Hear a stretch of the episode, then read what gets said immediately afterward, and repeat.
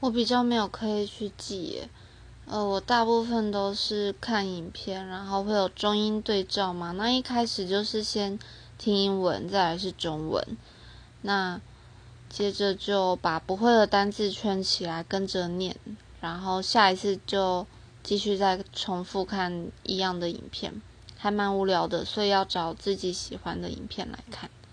那一开始的话，会不建议影片长度超过五分钟。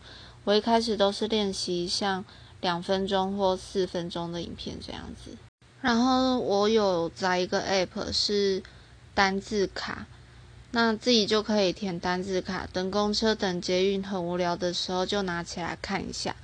然后你就会发现，哎，我莫名其妙记起来了耶！我觉得背单字真的很痛苦。